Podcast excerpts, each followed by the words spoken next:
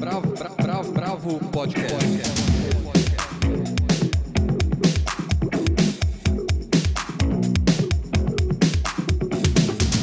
Olá, bem-vindos ao Bravo Indica. Hoje estou eu e Paula Carvalho, eu sou Guilherme Werneck. A gente vai falar de disco e vai falar de um festival muito interessante que vai acontecer em São Paulo. De disco vão ser dois discos. Um é o Maô, Contraponto e Fuga da Realidade, do Maurício Tagliari. O outro é Músicas para Drift, volume 2, do Young Buda. E a gente vai falar do Festival da Cultura Inglesa, que acontece no próximo mês inteiro em São Paulo, estreia dia 24, e traz teatro, artes plásticas, teatro infantil, música um monte de coisa a gente vai falar com calma. Então é isso, vamos começar pela música hoje. Bora. A Paula trouxe esse disco como indicação do Young Buda, um disco de trap brasileiro. Pois é, um trap, trap nacional. Na verdade, o Músicas para Drift Volume 2 é o terceiro disco de, de uma série de mixtapes que o Young Buda faz, né? Todas têm seis músicas. Me chama muito mais a atenção pela produção do que pelas letras esse esse último disco assim não que as rimas não sejam interessantes mas a, a produção é muito bem feita e, e é feita pelo próprio Buda né e tem tudo a ver com a temática do disco o drift é aquela é aquela coisa do do filme de ação do, do carro que você faz uma manobra em alta velocidade e vai meio à deriva, assim, até vo voltar a ter controle do carro. É, a derrapada, a famosa é. derrapada. Tem aquele Velozes e Furiosos em Tóquio, que é o maior exemplo de drift. Exato, e, e, ele tá em Tóquio, né? Porque o Young Buda é, ele é da galera do Sound Food Gang, que é o pessoal de Jundiaí que eles unem trap e anime e mangás e cultura japonesa, assim. Então tem muita referência a, sei lá, Dragon Ball Z, eu nem sei. Naruto. É, Naruto. Mas, assim, isso, isso nas letras e tem umas, uns timbres também meio, meio orientais, assim, que é interessante. Mas o que eu achei legal, assim, do disco, é, nessa produção, tem, tem muita coisa de, de tech house, tem, tem a dupla Pleasure Craft, que ele homenageia na segunda música. Tem uma música eletrônica mais cabeçuda, assim, tem um pouco de mínimo, tem é, umas ambiências, assim, tem timbre de videogame. E aí as músicas normalmente começam com um sample assim mais melódico, pega assim um riffzinho, desde um riff do do R.E.M. até um trecho do da Autobahn, do Kraftwerk e tal. E aí ao, aos poucos vai entrando os, os elementos do trap, o hi-hat, que é aquele prato que o chimbal. É. E o, o bumbo, o bass, bem, num, num, num BPM mais lento, que é a marca do trap também, enfim. E dá aquele clima do lean, né? Que é a bebida que eles tomam, que deixa tudo mais paradão, assim, dá um efeito relaxante e tal. Mas enfim, a graça do disco é trazer para essa batida clássica do trap umas texturas assim que eu achei bem diferentes. O que, que, você achou, Gui? Eu adorei o disco. Eu acho que existe um preconceito muito grande com o trap porque o trap virou uma música de adolescente na leitura do Brasil, né? Mas o trap no mundo é, tem sido as músicas de maior sucesso em qualquer lugar e tem sido um fenômeno adolescente em todo lugar. Eu gostei justamente da produção. Eu achei a produção incrível. Obviamente que a temática não é a que mais me empolga, mas eu consegui ouvir o disco inteiro, assim, amarradão, na verdade. É, eu confesso, assim, que eu, curto alguns caras do trap, principalmente os caras que ele faz referência ali, o Playboy Cast, o Pochette, mas ainda é uma coisa difícil para mim, assim, não, não é um, não vai sempre, entendeu? Ah, Mas mim, esse Future disco... e Two Chains, por exemplo, também, são é. deuses da, da produção. Mesmo Drake em várias coisas que eu acho bem legais. Sim, é verdade. É que tem, tem umas coisas ainda que para mim é difícil, assim, tipo o, o trap em discos de rap, assim, para mim acho que ainda falta ter uma produção mais bem acabada como nesse disco, assim, sabe? Exatamente. Você ouviu a música nova do Emicida? Tem um pique Sim. de trap, né? Total, total. É bem trap. Eu acho interessante. O Rincon já tinha feito uma, uma aproximação, né? Com, o Jonga, o, o disco o todo. Eu acho que a gente tem que ficar atento, porque eu acho que é um, um novo olhar para a produção, principalmente de baixo, assim, eu acho que é, é, muito legal. Mas é o que o Black Alien fala, e eu... acho que ele tem um pouco de razão, que ele fala que o trap, ele corta flow. Ele faz com que o flow só tenha dois caminhos, assim. E no boom bap é, mais, é uma coisa mais livre. Ah, não, sem dúvida, aí, sem é, dúvida. E nesse sentido, acho que os caminhos do Young Buddha são interessantes, porque ele, ele tem uma voz bem grave, assim, né? E ele usa uns efeitos... Eu acho que não chega a ser autotune tem um vocoder, algumas coisas assim. Ah, eu acho que tem um pouco de autotune tem, também. Tem autotune, porque autotune é. É, é. da essência do trap, é brincar com É, tem com autotune, autotune, mas é... Não sei se é o autotune que a gente está acostumado, entendeu? Mas, enfim, achei bem interessante, assim. Tem a, a, quebrada da música vai no flow também, do, do Buda. Muito bom. Vamos ouvir? Sim. O que, que a gente vai ouvir? Vamos de California World Tour, que é uma, uma música que vai brincando com samples do, do Losing My Religion, do R.E.M. Massa.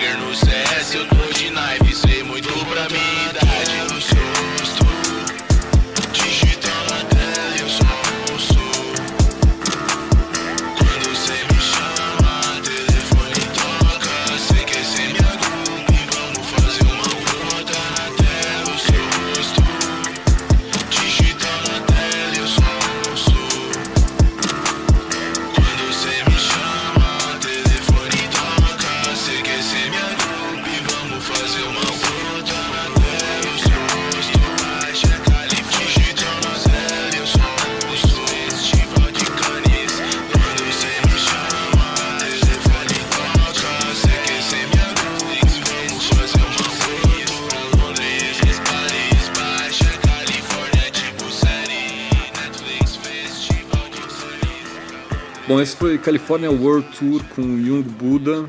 É Jung mesmo, não é Young, né? É. é bom saber que essa turma tem uma língua própria. E agora a gente vai falar do, do disco do Maurício Talhari. Na verdade, não, vamos deixar o disco do Maurício Talhari para frente. Vamos falar do Festival da Cultura Inglesa. E se vocês estiverem vendo assim uns sons esquisitos, uns helicópteros passando, a gente está gravando bem na hora que está acontecendo a manifestação pela universidade pública depois a gente vai para lá, inclusive. Exatamente. E a gente resolveu ter essa ambiência, assim, porque reforça um pouco a vibe do dia de hoje. E já está começando a encher em tudo quanto é lugar, são duas da tarde aqui na quarta-feira. A gente está acompanhando e apoiando os estudantes, os professores, as universidades contra esses cortes absurdos e mal planejados na educação. Mas vamos falar de um outro tipo de educação. O Festival da Cultura Inglesa é um festival que existe há 23 anos ele sempre traz coisas novas para a cidade. Nesse ano não vai ser diferente. Tem uma programação que dura do dia 24 de maio até o dia 16 de junho e tem alguns destaques muito grandes, assim, tem algumas coisas realmente muito interessantes. Tem o lado pop, que talvez seja o que menos interessa pra gente, que vai ter show da, da Lily Allen, da Duda Beach e mais uma banda de alunos da cultura inglesa um pouco de indulgência também faz bem, né? Uhum. Mas assim, Eu o, gosto. o que vai fazer o negócio encher mesmo é a Lily Allen e a Duda Beat. E a Duda Beat tá bombando, né? É, a Duda Beat tá realmente fazendo um, som. É, tem essa pegada muito pop, né? Que é, Exato. que é interessante, assim. E chegando é, fora da bolha, né? Como se diz. Exatamente. E, e, o que é legal, porque é uma artista que, tudo bem, está radicada no Rio, mas vem do Nordeste, não perde o sotaque. Eu acho ela bem, bem interessante. E a Lily Allen também. É legal que a Lily Allen veio ao Brasil, sei lá, 10 anos atrás, num show super caro, pago. Eu até vi esse show. E agora ela vem num show gratuito, né? Uhum. Porque grande, o grande barato desse Festival da Cultura Inglesa é que é tudo de graça. E eles têm um, uma coisa muito interessante de trazer a cultura inglesa junto com a cultura brasileira, de fazer vários editais para artistas. Então a gente vai ter, por exemplo, lá no Centro Britânico que fica em Pinheiros, a gente tem três exposições comissionadas de artistas brasileiros. Uma do Caco Galhardo, que chama Notas de um Sonho. Uma do de cerâmica, que eu estou bem curioso para ver, do Thiago Mestre, que chama Tiger Tiger. E uma outra que chama Tudo é Dissimulado, do Davi Magila. Mas eu acho que o grande destaque mesmo é a peça de teatro que bombou no Fringe, que é o festival mais importante de teatro, o Festival de Edimburgo que chama What Girls Are Made Of e conta uma história de uma de uma cantora e atriz que chama Cora Bissé. A Cora é uma, ela fazia parte de uma banda pop escocesa ali com 17 anos e ela foi meio one hit wonder na Escócia nessa época e saiu em turnê com Blur, com Radiohead, isso nos anos 90. e daí, obviamente, depois não deu certo. Eles tiveram um, um, um contrato com, com uma gravadora que, que deu errado, saiu com uma dívida de acho que 40 mil pounds. E a peça foi super elogiada em todos os jornais ingleses, em todos os jornais ali do Reino Unido. Foi a sensação do Fringe a primeira vez que essa peça sai do Reino Unido, vai ser encenada em outro lugar e vai ser encenada aqui em São Paulo. Então acho que vale muito a pena ver. Eu lembro que no ano passado teve uma, uma peça mais ou menos nessa, nesse estilo meio autobiografia, ou no caso dessa, biografia autobiografia, né? Mas no, no caso do Lester Banks, que foi no ano passado que estreou uma peça, era meio biográfica e tal. Então, tá sendo uma forma nova, sei lá, de talvez de apresentar, é, deixar mais vivas essas biografias do que escrever um livro que ninguém lê, de repente, é uma coisa assim. Talvez seja, né? É engraçado que a, a, biografia normalmente ela foi, ela é muito associada ao gênero do musical, né? Se a gente pensar é, então, é, também pensei em, nisso. Em Billy Elliot e tal, mas você tem poucas peças que encaram esse lugar da, da biografia. O que você tem muito é dentro dos monólogos, né? Uma coisa muito autorreferente, assim. Mas ela é diferente de você contar uma história biográfica. E essa, essa peça tem uma coisa interessante porque vai ser a própria Cora no palco, né? Contando a história dela a partir dos diários que ela encontrou com uma banda. Então a, o cenário é basicamente uma cantora com a sua banda de baixo, guitarra e bateria, uma banda indie, tem uma baterista que também é mulher. Tipo um musical mais cool. É tipo um musical mais cool, mas, mas talvez não seja musical porque não tem essa coisa, primeiro, grandiosa do musical.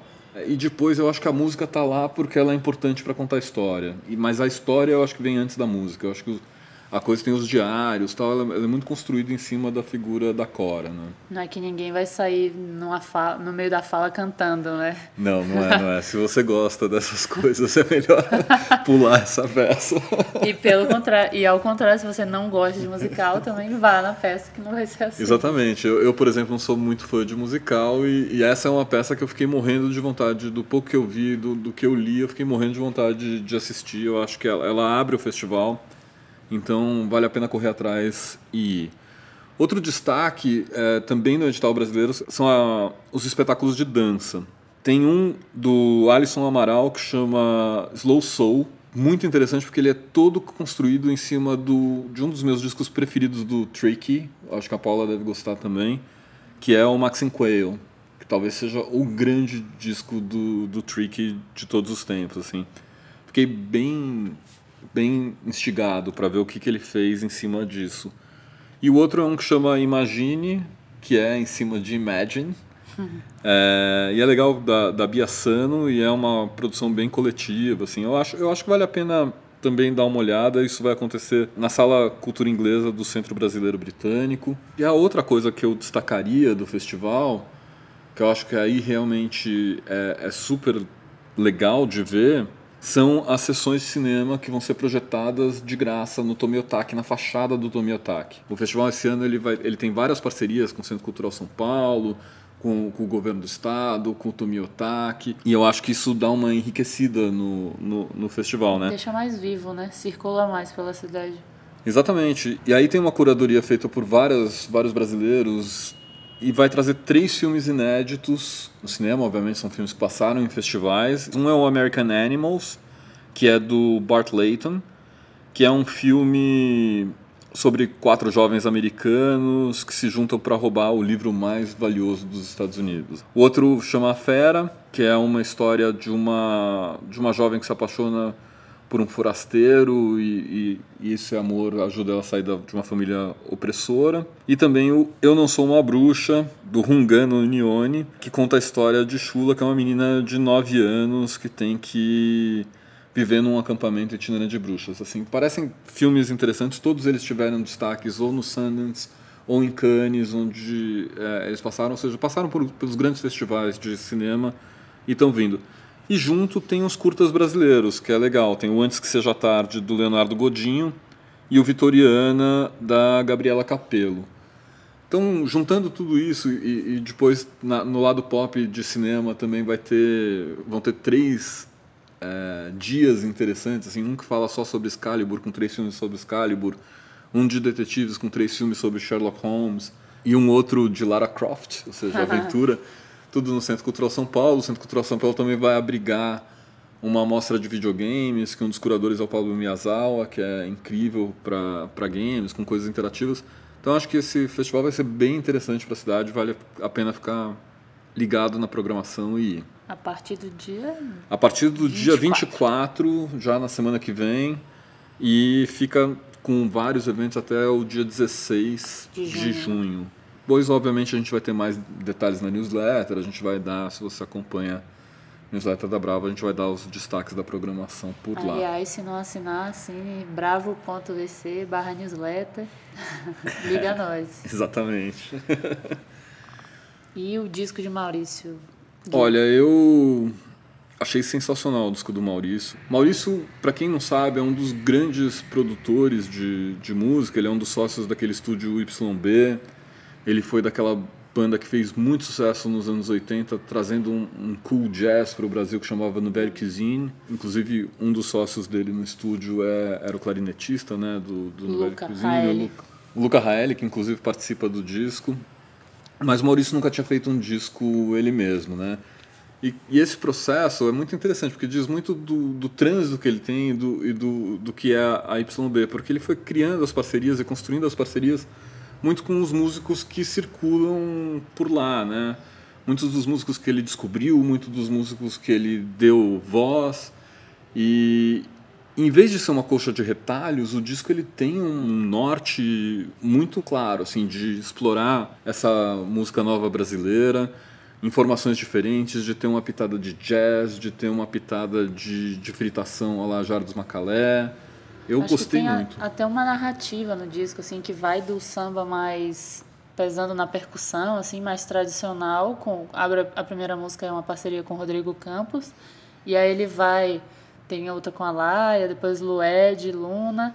E no final chega num, numa parte mais experimental, né? Com Ava Rocha, Negro Léo, enfim. Exatamente, tem essa coisa de, de olhar para o samba né, como uma matriz, mas são sambas tortos de verdade, assim, Sim. não é um samba muito retinho. Assim, embora tenham músicas lindas, a música da Lued, por exemplo, eu acho linda. É uma música que chama Sede, e ela é incrível, assim. E, e tem uma coisa do, do jeito que ele monta a banda para cada música, ela é muito interessante. Por exemplo, quase não tem baixo e bateria, mas tem momentos que tem duas baterias, entendeu? E tem momentos que tem só baixo e percussão. Ele vai brincando com, com os instrumentos. Quase você não vai ouvir solo de guitarra. A não ser numa das músicas que, que eu mais gosto, que é uma parceria dele com o Clima, que chama Banda à Parte. Quer dizer, na verdade chama Bando à Parte, Banda à Parte fui eu com o meu, o meu mundo cinema novo Mas na citando cabeça. exatamente o, o- a novela Wagner. né? Exatamente. E eu acho, assim, muitos acertos no disco. Assim, é um disco muito, muito bem cuidado. Eu do gosto ponto de muito vista da, é, do jeito como ele estruturou, assim, o som tá muito bem captado e gravado, assim, né? Claro. E, e Cara, uma das coisas mais interessantes é que quase tudo foi gravado ao vivo. Não é um Ah. disco que foi gravado, sabe? Você grava a parte de guitarra, depois você grava. Não. Era ao vivo no estúdio, às vezes um take, dois takes e depois uma edição em cima, em cima dele. E, e ficou muito, muito quente o disco. Assim, Faz um disco... sentido, é. O- você sente essa, esse ambiente, assim. E você sente essa energia. Então é uma É. belíssima é, estreia do Maurício. Eu tô na dúvida até de que música tocar pra gente ter uma, uma noção. Acho que esse disco meio que coroa a trajetória do Maurício, né? Nesses últimos 20 anos, eu acho que ele tem a YB. É, enfim, trazendo todas essas nova, novas pessoas que ele foi muito responsável, por mais que às vezes ele não fosse nem o produtor do disco, assim. Ele tava por trás de tudo ali. E o que eu acho legal é isso, dessa coisa estelar e de você ter gente de vários tamanhos e de, de várias gerações. Vários assim. mundos também, né? Vários mundos, desde o Nereu, entendeu? Que vem, né? Mestre do samba. Nereu Do- Gargalo, né? Exatamente, do, do Trio Mocotó, até gente nova, talentosa, compositora como Negro Léo, Ava Rocha, na bateria Thomas Harris, as meninas do, do Quarta B, Maria Portugal toca em várias faixas, a Maria Beraldo também. Daí você tem o Luca Reale de um lado, junto com o Ricardo Hertz, por exemplo, que são super virtuosos da música instrumental. Mas tudo isso cabe dentro de um disco que conta uma história. Isso eu acho mais legal, assim, que ele não é um disco que é uma coletânea da vida inteira. Não, ele é um disco que fala de hoje, que e que tem esse essa alma do melhor que a YB tem entregado nos últimos 20 anos. Total. E aí, o que a gente vai ouvir? Eu gosto muito da parceria com a Lued. Eu gosto da primeira também. Bem legal. É, vamos ouvir Sede, então. Vamos ouvir Sede Bora. porque Lued é incrível.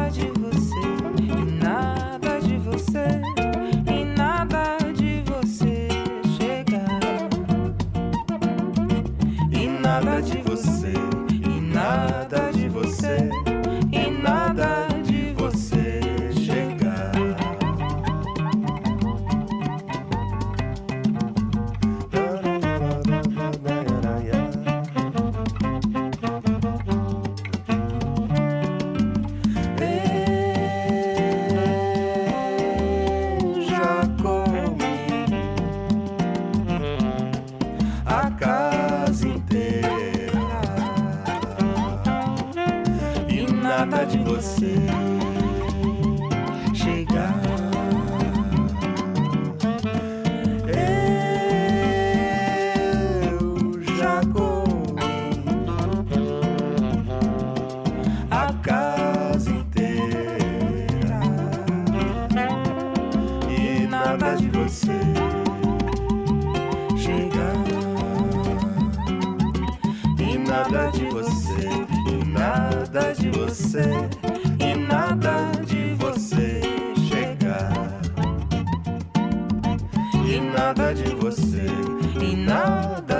Tuesday.